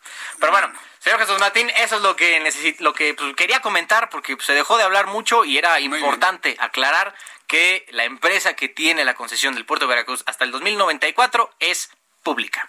Es pública. Muy bien. Bueno, pues yo te agradezco mucho porque andábamos escandalizados de que como un privado iba a poder ostentar ese puerto de manera privada tanto tiempo. Gracias por la explicación, Miguel Carlos. Tus redes sociales, formas de contacto, ¿cómo te encontramos? Of course, me pueden encontrar en redes sociales como arroba Sir Allende y todos los días 6.30 en Heraldo Televisión, su, el 10 de su televisión en Palitos y Bolitas. Estamos en el 10 en todos lados, en el 10 en Teleabierta, en el 10 en Easy, en el 10 en Total Play. Y el 10 en sus corazones. Porque el Heraldo está de 10, ¿no? Es un gran chiste de papá, la neta. Muy bien. muy bien. Chokis radiofónico. Bueno, muy bien. Cuídate mucho, mi querido Carlos. Igual. Hasta pronto, hasta el próximo viernes. Gracias. Carlos Allende, Palitos y Bolitas, aquí en el Heraldo Radio, todos los viernes nos explica esto y le puedo asegurar, para que vea usted lo efectivo que es Carlos Allende, le puedo asegurar que usted no sabía que el puerto sigue siendo público con esta explicación. ¿Verdad que no? Ah, bueno, pues ahora usted que escucha el Heraldo Radio sabe que es público. Bien, son las 7 con 17, las 7 con 17, hora del centro de la República Mexicana. Otro de los asuntos que esta semana nos dejan de herencia y que nos dejan en una, en una charla familiar muy importante, y digo que es una charla familiar, porque este país, por la forma por la razón, por razones económicas, por razones culturales, por razones eh, inclusive hasta de seguridad le podría decir, ahorita le voy a explicar por qué, pues seguirán comprando productos, seguirán comprando productos, seguiremos comprando productos que son considerados como chatarra o poco alimenticios o con alto nivel calórico o con alto nivel de sodio o con alto nivel de azúcar, lo que usted me guste y mande. Y el error que en lo personal yo he visto es señalar estos productos como la única causa, la única causa de la obesidad en México. Eso no es cierto. Si vamos a ir a, a las causas de la obesidad, transitan inclusive hasta de las malas políticas de seguridad pública, porque la gente ya no puede salir a la calle ni los niños y se quedan en un teléfono y ya, ya, no, ya no salen en bicicleta, ya no salen a correr, ya no juegan fútbol, porque los asaltan o los secuestran o se los roban. Digo, por decir alguna, alguna situación, ¿no? El caso es que hay quienes han visto que la ley antialimentos chatarra, que lo único que hace es no vendérselo a los menores de edad, pero los adultos lo seguirán comprando, es una verdadera simulación. Por eso he contactado a Dolores Gutiérrez Zurita, diputada del PRD en Tabasco. Diputada Gutiérrez, gusto en saludarla. Bienvenida. Buenas tardes. Buenas tardes, Jesús. Qué gusto saludarlo a usted y a todo su auditorio en el Radio. A sus órdenes. ¿Por qué consideran que esta ley que prohíbe la venta de esos productos a menores de edad es una simulación? Bueno, primero decirle que coincido con la explicación que usted ha dado antes de iniciar esta entrevista. Eh, segundo, porque me parece que es una moda y si usted recuerda bien, el subsecretario López Gatel eh, inició hace algunos algunas semanas giras de trabajo por varios estados de la República y casualmente el estado de, estuvo en el estado de Tabasco y unas dos semanas después el gobernador del estado presentó esta iniciativa, eh, tomando en cuenta que en sus eh, eh, ruedas de prensa vespertinas, López Gatel ha señalado, a raíz de los números espeluznantes que tenemos de muertes por COVID-19 en el país, casi rayando ya los 60 mil muertos, de que una de las causas es la obesidad. Y encontraron por ahí la ruta para tratar de desviar la atención pues de las inconsistencias y de los eh, errores, las fallidas estrategias que han aplicado para contener la presencia del COVID en, lo, en México. Eh, entonces, eh, ¿Por qué están haciendo estas modificaciones? Ya la aprobó Oaxaca, Tabasco iría por ese camino. Ya en Ciudad de México se habló de la posibilidad de que se replique una ley así. ¿Cuál es el objetivo entonces de su punto de vista? Porque es una, porque es una moda, porque es una moda, porque están tratando de quedar bien con el gobierno federal, particularmente los gobiernos de Morena, como es el caso de Tabasco, y decirle que la ley eh, de salud del Estado de Tabasco contemplaba mandatar al el gobernador del estado para que diseñara políticas públicas a fin de concientizar sobre la necesidad de mejores prácticas alimenticias, de la necesidad de hacer deporte. Vaya, en lo personal soy una convencida que prohibir lo único que hace es detonar el mercado negro, los eh, precios al alza y sobre todo un mayor consumo. Sí, corrupción, porque no, no va a faltar el, el detallista que pida el doble de precio para vender a un menor de edad. O sea, también generan corrupción. Pero ¿por, qué no se ha tratado, por qué no se ha planteado, bueno, sí se ha planteado, pero ¿por qué no se ha visto a los legisladores que han aprobado esta, estas pretendidas leyes? Bueno, eh, decirle que en el caso concreto de Tabasco, eh, los, el sector empresarial, eh, comentar con usted que Tabasco es un estado en donde hay muy poca industria somos un estado eh, comercial y fundamentalmente la Cámara de Comercio de Villahermosa que aglutina a las cámaras eh, municipales de comercio y el presidente de la Coparmex eh, en el estado de Tabasco denunciaron que previo a la aprobación que se hizo esta semana en el Congreso del Estado, solicitaron reuniones de trabajo con el presidente de la Comisión de Salud en el Congreso y con la propia presidenta de la JUCOPO en el Estado, en el Congreso, a fin de tratar este tema y encontrar salidas y reformas que verdaderamente pudieran cumplir con el objetivo. No lo hicieron y bueno, ahora están en riesgo la permanencia, la supervivencia, sobre todo de las pequeñas tiendas eh, de abarrotes, los tendejones, los estanquillos, en las colonias populares, en las villas, rancherías y comunidades rurales del Estado, que por cierto, Jesús, fueron los que mantuvieron el consumo durante los meses cuando cerraron las principales centros de abastecimiento de mayoreo en el estado. Entonces, la manera en que le paga el gobierno es con esto. La buscaré la próxima semana, usted otros legisladores de su partido político, para seguir conociendo esas opiniones sobre esta ley anti alimentos chatarra. Le agradezco mucho, diputado Dolores Gutiérrez, el que me haya tomado la llamada esta noche aquí en el Heraldo. Muchas gracias. Buenas tardes y buen fin de semana. Que le vaya muy bien. Hasta luego. Buen fin de semana. Todos los legisladores que han visto claramente este asunto observan el fenómeno del mercado negro. Pero imagínense ante lo que estamos. Estamos ante un país que va a considerar más peligroso un refresco que la marihuana. Mientras se está tratando de vender libremente y abrir el mercado de la marihuana, se está tratando de prohibir la venta de los refrescos. Eso solo sucede en un país como México. Voy a los mensajes, regreso enseguida a través de Twitter, arroba Jesús Martín MX, a través de YouTube, Jesús Martín MX.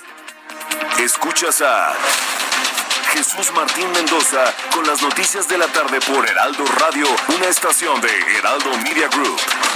Heraldo Radio, la H que sí suena y ahora también se escucha.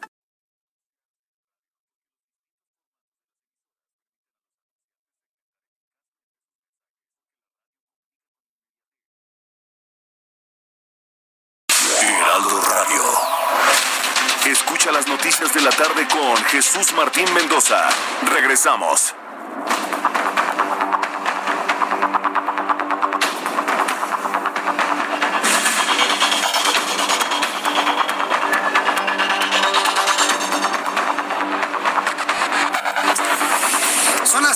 Media, las siete y media hora del centro de la República Mexicana. Muchas gracias por sus comentarios, sus opiniones, a todos nuestros amigos que nos están escribiendo a esta hora de la tarde. Y bueno, pues quiero enviarle un saludo. Sí, son siete y media. Sí, ya, ya, ya, ya, ya, ya lo dijimos, ya dijimos la hora. Bueno, pasa cuando sucede. Bueno, para María Isabel Rojas, su mamá está cumpliendo 88 años de edad. Desde aquí, señora, le envío un enorme abrazo, que la pase usted muy bien en compañía de su familia, que esté usted muy, muy, muy contenta. Y ahora sí, como se dice por ahí, queremos pastel, ¿no? Queremos pastel, queremos pastel para esta hora de la tarde. Bueno, muchas felicidades a la mamá de nuestra eh, radio escucha, que está cumpliendo 88 años de edad. Bien, en eh, esta semana nos vamos con, eh, con el sabor de la guerra por el poder en México la guerra que está emprendiendo el, López Obrador porque ve que su popularidad va pero en picada como avión sin motores. ¿sí? Entonces le mete el acelerador al asunto del combate a la corrupción sacando un video, sacando un video donde se reparten dinero. Y la respuesta de los aludidos es sacarle un videíto de López Obrador a través de su hermano pidiendo y recibiendo dinero. Nos vamos con ello. Pero precisamente en toda esta, en esta guerra mediática entre los dos grupos que se disputan el poder, una de las cosas que sacó el gobierno de México, porque a mí que no me venga que se filtran, es el gobierno el que filtra las mismas cosas, reveló el gobierno de López Obrador la declaración de Emilio Lozoya en estos documentos en donde señala absolutamente a todos. Y dentro de esa declaración, ¿sí? que no conforma parte todavía de ningún tipo juicio, porque no hay juicio, todo se ha dirimido en los medios de comunicación. Bueno, pues mencionan al ex eh, gobernador del estado de Veracruz, Javier Duarte, el tipo que desapareció 51 mil millones de pesos del erario veracruzano y que todavía nadie sabe dónde están. ¿eh? Bueno, pues, y que por cierto, no, yo no he visto un interés muy eh, claro del presidente de la República de presionar y apachurrar a Javier Duarte para que diga dónde está todo ese dinero y devolverle al pueblo de Veracruz lo robado. Yo no he visto a López Obrador que esté sobre el caso de Javier Duarte. Pues claro, pues tenían ligas, tenían comunicación, dicen que eran amigos. Yo la verdad nunca los vi tomando un cafecito, dándose un abrazo, jamás los vi. Pero dicen que eran muy cuates, que había flujos de no sé qué tantas cosas. Mire, vaya usted a saber. Todo esto es un estercolero y a mí la verdad me molesta mucho el que las noticias estén a ese bajísimo, bajísimo nivel.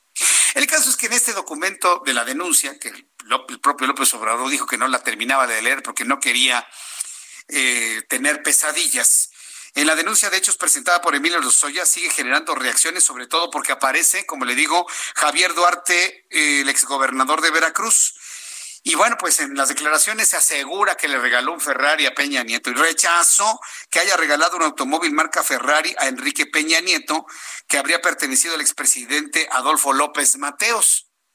Aquí la investigación tiene que ir más a fondo, porque aquí la pregunta lógica es, ¿qué hacía un Adolfo López Mateos con un Ferrari? Para empezar, yo creo que eso es falso, de toda falsedad, para empezar. La cuenta de Twitter a nombre de Duarte, presuntamente manejada por sus abogados, publicó un mensaje donde señala que los únicos Ferrari que conoce son Ramón Ferrari, Alfredo Ferrari y Antonio Ferrari. ¿Y qué quería Javier Duarte? ¿Que nos riéramos de su chiste? Eh, para que todo el mundo diga, ay, qué ameno me salió Javier Duarte, ¿no? Quienes fueron colaboradores en su gobierno, ya que nunca se ha subido a uno de sus automóviles y mucho menos ha comprado alguno. Bueno, a ver, a lo mejor no los ha comprado, se los han dado. De que se haya subido un Ferrari, pues a lo mejor no, porque no lo aguantan. Está muy obeso el hombre, ¿no? Pero de que no los conozca, ay, por Dios. Eh, toda esta semana está insistiendo que toda esta clase política no se burle de la gente, que no engañe la inteligencia, que no ofenda la inteligencia de la gente. Por supuesto que lo saben por supuesto que los conoce, y bueno, pues esperemos que una investigación clara y que algún día suceda y surja, se establezca primero por qué Adolfo López Mateos tenía un Ferrari. ¿Dónde lo tenían guardado? Como para que ahora se, para que lo haya tenido Javier Duarte, se lo regalara al presidente Enrique Peña Nieto. Es como esas historias, ¿no? Así tipo el padrino, ¿no? Es que es como una historia escrita por, por Mario Puzo, ¿no? Así, porque, ah, hay gente en este país y en la política que nada más ven las tres películas del padrino y uno que otro, ahí disque periodista en los medios de comunicación, ven o leen los tres libros del padrino y ya se sienten padrinos. Y ya se sienten que ya hacen todo y que saben el teje y maneje de las mafias. Hasta ponen sus protectores de campaña y todos malos, con lentes oscuros ridículos, ridículos, completamente ridículos. Pero bueno, así es la política en nuestro país. Lo que sí es algo muy serio y donde yo quiero convocarle a usted que me escuche en el Heraldo Radio es que apoyemos, apoyemos a la industria del teatro en México. Eso sí, mire, esas son las cosas que valen la pena. Yo le he platicado desde hace ya muchos meses que ante la falta de ineficacia, del, ante la falta de eficacia del gobierno federal, de apoyos a diversos sectores, lo que tenemos que hacer es nosotros salir adelante del COVID y de la crisis económica, nosotros como sociedad, nosotros, porque no lo vamos a obtener de estas instancias. Y una de las industrias que tenemos que rescatar es nuestra industria del teatro. México tiene de la mejor industria teatral, de los mejores productores, de los mejores actores, me consta. Muchas veces hemos platicado con grandes actores mexicanos en el, en el teatro, el cual está viviendo momentos muy críticos debido a la paralización social y económica que nos ha traído la pandemia de COVID-19. Ahora el anuncio que hizo la jefa de gobierno de reabrir teatros la próxima semana, aunque sigamos en semáforo naranja, se vuelve obligado eh, preguntar, consultar a un conocedor del teatro. Yo la verdad quiero agradecer mucho a Gerardo Quirós, productor teatral, actor mexicano, buen amigo del Heraldo, el que nos haya tomado la llamada telefónica el día de hoy. Estimado Gerardo Quirós, bienvenido, muy buenas tardes, bienvenido al Heraldo Radio. Buenas tardes, hermano. Felicidades. Gracias por pensar en nosotros y preocuparse por nuestra actividad en momentos tan complicados, la verdad. Sí, fíjate que he platicado con varios actores. Seguramente conoces a Audemaris Ortiz y ella me, platicaba la, situación tan difícil por la que está atravesando, la falta de trabajo en una de las actividades que, vaya, pues verdaderamente yo, desde mi punto de vista, han sido de las más afectadas con la paralización social a raíz del COVID. ¿Nunca tuvieron a lo largo de estos meses algún tipo de apoyo por parte de alguna entidad local o federal para mantener trabajos, para mantener ingresos, Gerardo? No, amigo, tenemos 23 semanas suspendidos en nuestro trabajo, 23 semanas.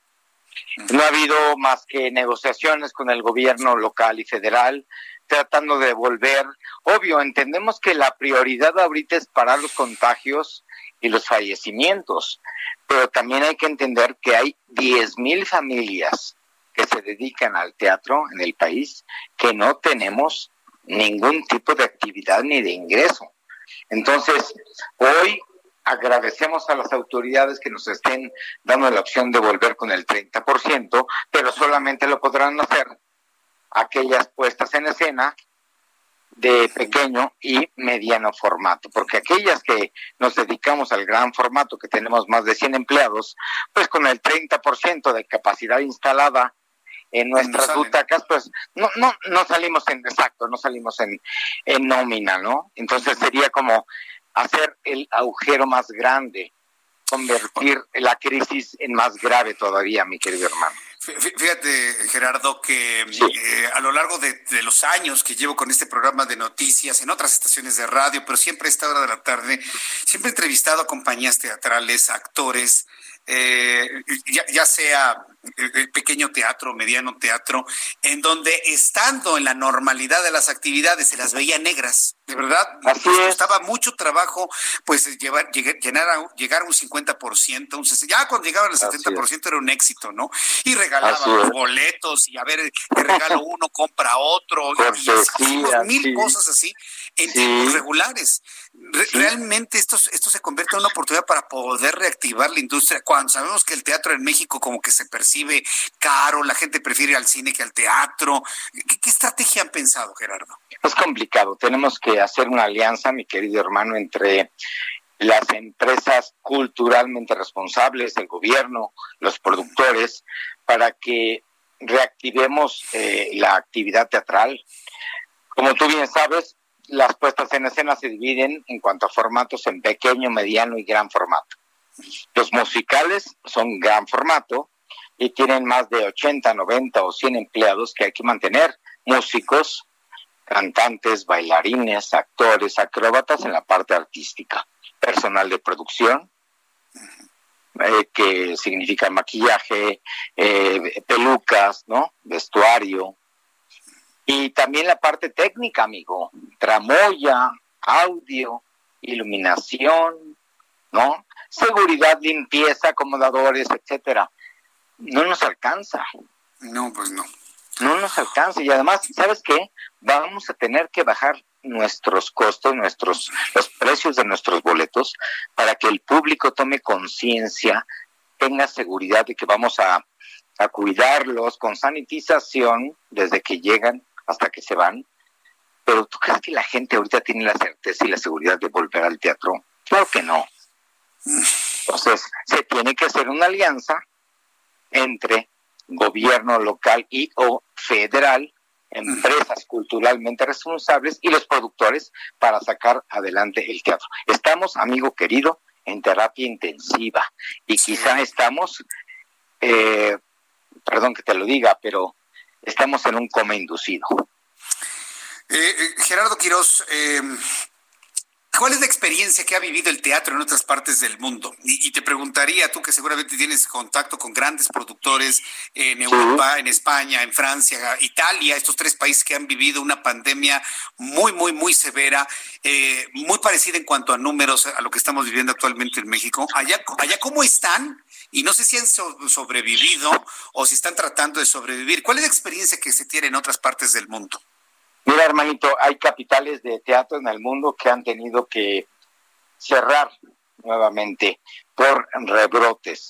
Otras que han tenido que tomar eh, medidas, como en el caso de Bélgica, de poner un acrílico frente al proscenio y cerca de las, digamos, de las filas, dos o tres filas adelante de público para que no haya algún tipo de contagio otros que han tenido que suspender su actividad para no arriesgar y otras más que de plano, como en Oklahoma, eh, han eh, vivido algún tipo de contagio, como en Mamá Mía, y han tenido que cerrar. Tenemos que ser responsables, aceptar poco a poco, como lo que hoy dictó nuestra jefa de gobierno, ir al 30%, bajar los costos, conquistar al público y garantizarles bioseguridad desde que llegan hasta que se van a su casa, porque si no, mi querido amigo, va a ser muy complicado que en México, un país con mucha calidad teatral, pero con poco poder adquisitivo, se pueda mantener la industria de las artes escénicas. Hay que ser sinceros. y no sé si para este gobierno sea importante la cultura y el entretenimiento, ¿eh? Yo no lo sé. Porque pues han promovido mucho la cultura. Y hay sectores culturales que apoyaron mucho a este a este gobierno y no no he escuchado que salgan a, gritar este vamos a rescatar el teatro, vamos a rescatar otro tipo de cosas. Entonces el anuncio de la jefa de gobierno no lo están recibiendo con gran entusiasmo por todo por todo lo que implica movilizar una industria que no puede salir. Claro, pero a lo mejor por un lado tienen razón porque no queremos más contagios, pero por otro lado el teatro significa salud mental, actividad económica, empleo para más de 10 mil familias en el país. Entonces hay que encontrar, amigo mío, un equilibrio. Y eso es lo difícil. Bajar los precios, abrir los espacios, sanitizarlos, convencer a artistas, técnicos y personal de producción de que si quieren trabajar y quieren generar economía, todos tenemos que poner de nuestra parte. Ni modo, no podemos cobrar los mismos sueldos. No podemos tener tantas funciones a la semana. Vamos poco a poco. El gobierno ya nos escuchó, ya dio una iniciativa, hay protocolos de bioseguridad, vamos a respetarlos, pero también, de alguna forma, tenemos que ir poco a poco sin exigir lo que teníamos antes. Eso te lo juro. Eh, mira, me decían el otro día, oye, con esta pandemia todos hemos perdido algo. Sí. Vamos a asumir nuestra pérdida. Como cuando chocas, cada quien su golpe. Nadie tiene la culpa, ni el gobierno, ni la OMS. Esto es una pandemia que nos está matando, entre comillas, a todo el mundo. Vamos a sobrevivir inteligentemente. Y en el teatro hay que aplicar lo mismo, amigo. Así es. Pues mira, lo, que podemos hacer nosotros es ir comentando qué obras va a haber, en qué lugares, que la gente vaya, que compre, convocar a la asistencia con todas las medidas de seguridad, evidentemente, para poder generar taquilla, generar taquilla, que ahí salga el dinero y demás. Manténnos, por favor, informados de las obras que estés tú de alguna manera apoyando, promoviendo, atentos a carteleras. Y, esa es la manera en la que podemos apoyar, mi estimado Gerardo. Gracias. Yo regresaré con fiebre el sábado por la noche, seguramente en octubre, con toda la bioseguridad que el público requiere, con precios mucho más bajos. Vamos a consentir al público con la sana distancia, con todo lo que a nivel protocolario pide la autoridad local. Pero necesitamos que el público también nos apoye. Más de 10.000 familias dependemos de, de esto. Dependemos de que la gente compre un boleto, amigo mío. Bueno, pues vamos a promover que la gente compre y aprovechemos esta coyuntura para ah, redescubrir el teatro, ver el arte escénico en vivo frente a nosotros, que es eh, sumamente impactante, impacta el alma, la vida y es inolvidable. Mi querido Gerardo, te envío un fuerte abrazo. Un saludo para toda la industria del teatro. Estamos aquí en el Heraldo apoyándolos y eh, estaremos platicando en una oportunidad futura. Fuerte abrazo para ti y tu familia, Gerardo. Gracias, bro. Eh, que viva el Heraldo y un abrazo cariñoso. Eres muy amable, muy generoso. Gracias, mi querido Igualmente, Bro. Es Gerardo Quirós, actor, productor, amante de las artes escénicas. Eh, Iván, que nos ha platicado la situación del teatro en México y la situación del teatro en el mundo. Es decir, esta, esta situación de estertores o de coma inducido, como el propio Gerardo Quiroz lo calificó en esta entrevista, del teatro se vive prácticamente en todo el planeta. Ahora que en la Ciudad de México se va a abrir esta posibilidad, yo sé que hay muchas personas, él mismo lo sabe, Gerardo lo dijo, ¿quién va a querer meter a un teatro ¿no? para exponerse al contagio? Por eso no, no, lo ven con tanto entusiasmo, aunque sí lo reconocen como un apoyo gubernamental para poder detonar o reactivar la actividad eh, teatral, eh, al menos en el Valle de México. Entonces, lo que podemos hacer nosotros es decirle, hay tal obra en tal lugar. Le voy a pedir a Lisette Basaldúa, que ya sabe mucho de estos asuntos de cultura, que ya sabe mucho de estos asuntos de las artes escénicas, de lo artístico, de la música, del baile demás. ¿Se acuerda de sus programas en televisión de cultura? Le voy a pedir que ella nos mantenga al tanto en alguna sección que se pueda armar. Eh, de, las obras de teatro, lo que se está presentando, quiénes son los escritores, y de esta manera contribuir con, con nuestra transmisión de radio, nuestra transmisión de televisión, para que la gente que tenga el ánimo, la posibilidad, la confianza de ir a una, eh, a una obra teatral, pues vayan y de esta manera poder ayudar a las familias que dependen de este trabajo. Bueno, son las 7.47. Me está escribiendo José Martín Chávez. Me están diciendo que se sintió muy mal, fuerte dolor de calentura, intenso mal, dice calentura, un dolor. Me están pidiendo que ayudemos a José Martín Chávez, que se quiere comunicar con nosotros Orlando, a ver si me puedes ayudar a conseguir un celular de él para saber en dónde está, qué, problema tiene. Eh, esto, esto me parece o me da la impresión que, que, podrían ser síntomas de COVID exacerbados. A ver si podemos también visualizar alguno, algún hospital que tenga alguna cama porque nos dicen que todos los hospitales tienen camas, pero cuando alguien llega, no, no, no, estamos saturados, ¿no? Entonces, eh, en, unos minutos más para las personas que me están escuchando, bueno, ya tenemos nota de ello y lo vamos a revisar. Mientras tanto, saludo con muchísimo gusto a Adriana Fernández, nuestra especialista en cine. Mi querida Adriana, ¿cómo te va? Bienvenida. Muy buenas noches. ¿Qué tal? ¿Cómo estás, Jesús Martín? Buenas noches. Con mucho gusto de saludarte. Oye, ¿ya fuiste a alguna sala cinematográfica en esta primera semana de apertura? me, cayó, me cayó el chahuizle porque me enfermé del estómago y no pude ir. No es cierto. ¿Ya ves por no comer palomitas? Ya tu estómago te No pude ir, Jesús Martín. No sabes qué barbaridad. El sábado pasado, bueno, pésimo dolor de estómago. No pude ir y me quedé muy frustrada con mis boletos. Oye, pero, pero ¿cómo te sientes ya? ¿Ya, ya? ¿Ya vas mejor?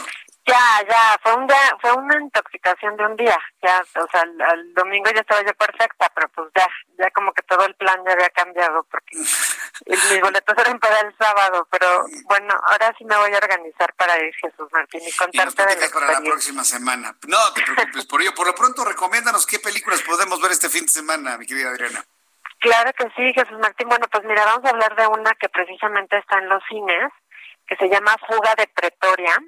Esta es una cinta basada en hechos reales que nos cuenta la verdadera historia de Tim Jenkins y Stephen Lee, que en los años 70 en Sudáfrica, al protestar contra el régimen del apartheid, los meten a la cárcel, ¿no? Por sedición, por andar este, explotando unas bombas como de papel. Realmente no, no causaban mayor destrozo ni nada, pero pues eran personas no gratas, eran realmente pues eh, reos políticos y los meten 12 años a la cárcel. Y estando en la cárcel, pues, ¿qué es lo que empiezan a hacer? Pues tratan de escapar, ¿no? Entonces, es de estas cintas como de mucha, mucho suspenso. Eh, los protagonistas son Daniel Radcliffe, a quien conocemos como ser Harry Potter, ¿verdad? Que ya, ya creció, bueno, ya desde hace muchos años, pero bueno, ya es, es un actor que ya ha hecho otro tipo de papeles, y Daniel Bremer, la verdad está muy entretenida, Carlos Martín. Nada, sí vale la pena verla en el cine porque es de estas películas de mucha emoción, de que ya va a llegar el guardia y los va a descubrir y entonces no, o sea, toda esa tensión, la verdad es que se hace muy bien en pantalla y lo mejor de todo es que está eh, basada en hechos reales. O sea, esta es una historia real. Así que le voy a dar tres estrellas a esta que se llama Fuga de Pretoria. Fuga de Pretoria. Muy bien. Normalmente las películas que tienen la palabra fuga son buenas. Sí. tres estrellas para Fuga de Pretoria. Segunda recomendación para este fin de semana. La segunda, Jesús Martín, es una película que se puede ver en Netflix y que la verdad eh, eh, descubrí por casualidad. Se llama Guacolda, con W-A-K-O-L-D-A, Guacolda, así con W. Eh, fíjate que es una cinta también basada en hechos reales. Es una película argentina dirigida por Lucía Puenzo. Y es el año de 1960 y una familia está emigrando hacia el sur de Argentina, es decir, hacia la Patagonia, hacia Bariloche, porque quieren reabrir un albergue, un hotel que fue de la familia de la mamá. La mamá, por cierto, es, es de familia alemana.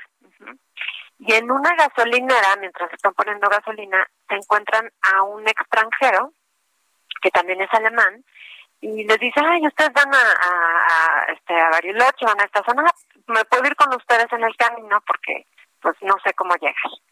Y bueno, de ahí se desprende toda una trama, ¿verdad? De que llegan a, este, a, a, esta zona y pues no les quiero contar más para no echarlas a perder, pero fíjate que está súper, súper interesante esta película, Jesús Martín, también basada en hechos reales. Tiene que ver con temas de racismo, de ciencia, eh, de, bueno, evidentemente de la Segunda Guerra Mundial, ahí ya como que les doy una pista, ¿verdad? eh, pero fíjate que bien interesante, bien actuada, unas vistas de la Patagonia espectaculares Ah, así de toda esa zona del, del, del sur de Argentina, muy interesante, muy eh, muy intrigante también, porque también es básicamente un thriller y una fotografía preciosa y le voy a dar tres estrellas a Guacolda. Guacolda, muy bien. Bueno, pues tenemos dos recomendaciones muy buenas de tres estrellas para este fin de semana. Mi querida Adriana, por favor, compártenos tu cuenta de Twitter para que el público entre en contacto contigo. Ya hay quienes quieren preguntarte cosas, ¿eh? Claro que sí, Jesús Martín, con muchísimo gusto, es arroba Adriana99, arroba Adriana99, aquí me pueden preguntar o comentar y pues estoy a sus órdenes. Muchísimas gracias, Adriana. Pues te deseo que te recuperes bien de tu estómago y tengas un gran fin de semana, Adri. Gracias, Jesús Martín, igualmente un, un cinematográfico fin de semana. Gracias a ti, Adriana, que te vaya muy bien. Hasta el próximo viernes. Buenas Hasta noches. el próximo viernes. Adiós, que te vaya muy bien. Es Adriana Fernández, nuestra especialista en cine aquí en el Heraldo Radio y además es coordinadora de la maestría en desarrollo y gestión de la industria del entretenimiento de la Universidad Anáhuac. Son las 7.54, ya nos vamos. Muchas gracias por su compañía, muchas gracias por su atención en el Heraldo Radio. Vamos a un fin de semana en donde yo quiero recomendarle que conviva con su familia, conviva con los suyos, conviva con sus amigos, despéjese, desconéctese un poco, también es saludable. Escuche música, camine, respire aire, haga algo que le haga crecer el espíritu y recemos por México. Hagamos oración por México. Que le vaya muy bien, que tenga muy buenas noches y nos escuchamos mañana temprano y el próximo lunes a las 12. Esto fue Las Noticias de la Tarde con Jesús Martín Mendoza. Escucha la H, Heraldo Radio.